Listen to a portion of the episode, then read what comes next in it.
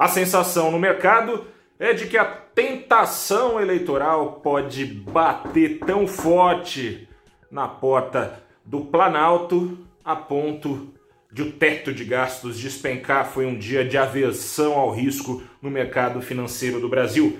Eu sou Gustavo Ferreira, repórter do ValorInvest.com. Começa agora o seu saldo do dia 25 de agosto de 2020, em que o Ibovespa caiu 0,18%, se mantendo na faixa dos 102 mil pontos. O dólar comercial caiu hoje, o dólar comercial caiu 1,14% aos R$ 5,52 centavos. Agora você vai saber, como sempre, como é que esse placar foi construído. Você está acompanhando no mês de agosto, venho falando aqui todo dia, todo saldo do dia, eu falo isso. No mês de agosto, as preocupações com as contas públicas entraram no centro dos debates de economistas, investidores, dos participantes do mercado. Como você sabe, o Brasil já não vinha bem das pernas, de acordo com a maior parte dos formadores de opinião que interferem no mercado, que interferem nas tomadas de decisões dos investidores, o Brasil precisava conter gastos, havia aprovado a reforma da Previdência, mas ninguém contava, é claro,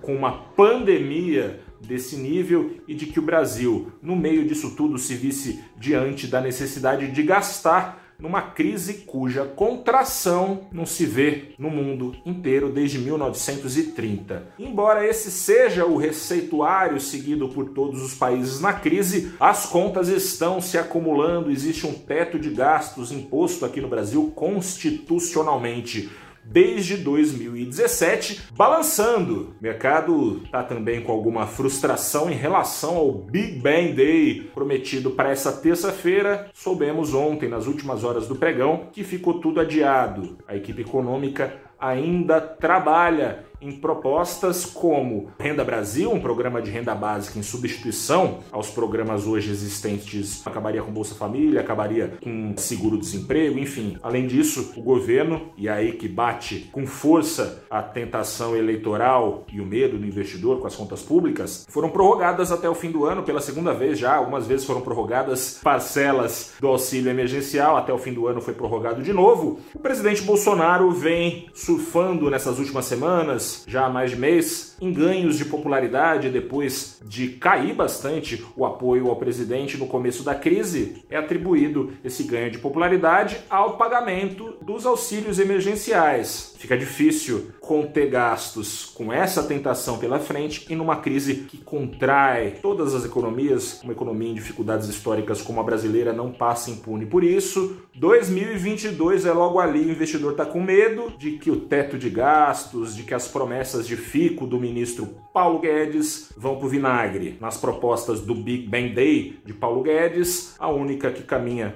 na direção, pelo menos do que foi especulado até agora, que caminha na direção de corte de gastos, é o pacto federativo que ele propõe para desengessar gastos hoje fixo, com destino fixado na Constituição, para assim amortecer o endividamento público do Brasil, que está assustando de 85% do PIB, caminha para 100% do PIB já no final deste ano. Com isso, das ações de peso do Ibovespa só indicou para cima a B3 em recuperação à queda forte de ontem. Bancos o dia inteiro para baixo, Petrobras para baixo, apesar do petróleo para cima no mercado internacional, investidor tá cabreiro e o Ibovespa caiu, apesar desse dólar em baixa que eu falei no começo do vídeo, dólar em baixa porque representantes de Estados Unidos e China estiveram reunidos em teleconferência. Lembra daquela reunião que tinha sido cancelada no dia 15 para acertar os ponteiros do acordo comercial que os dois países assinaram em janeiro?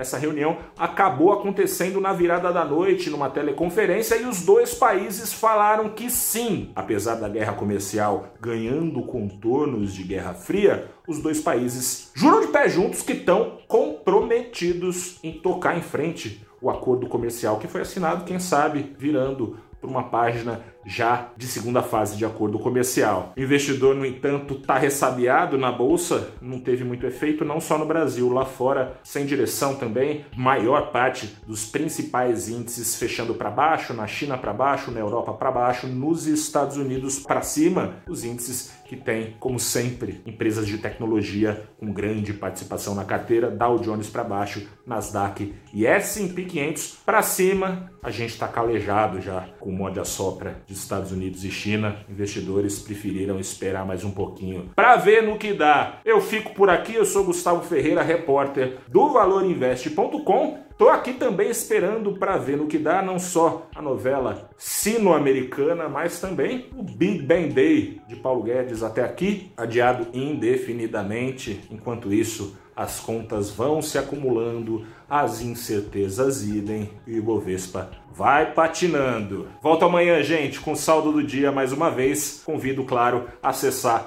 valorinvest.com. A gente espera. Tomara que as coisas melhorem. Grande abraço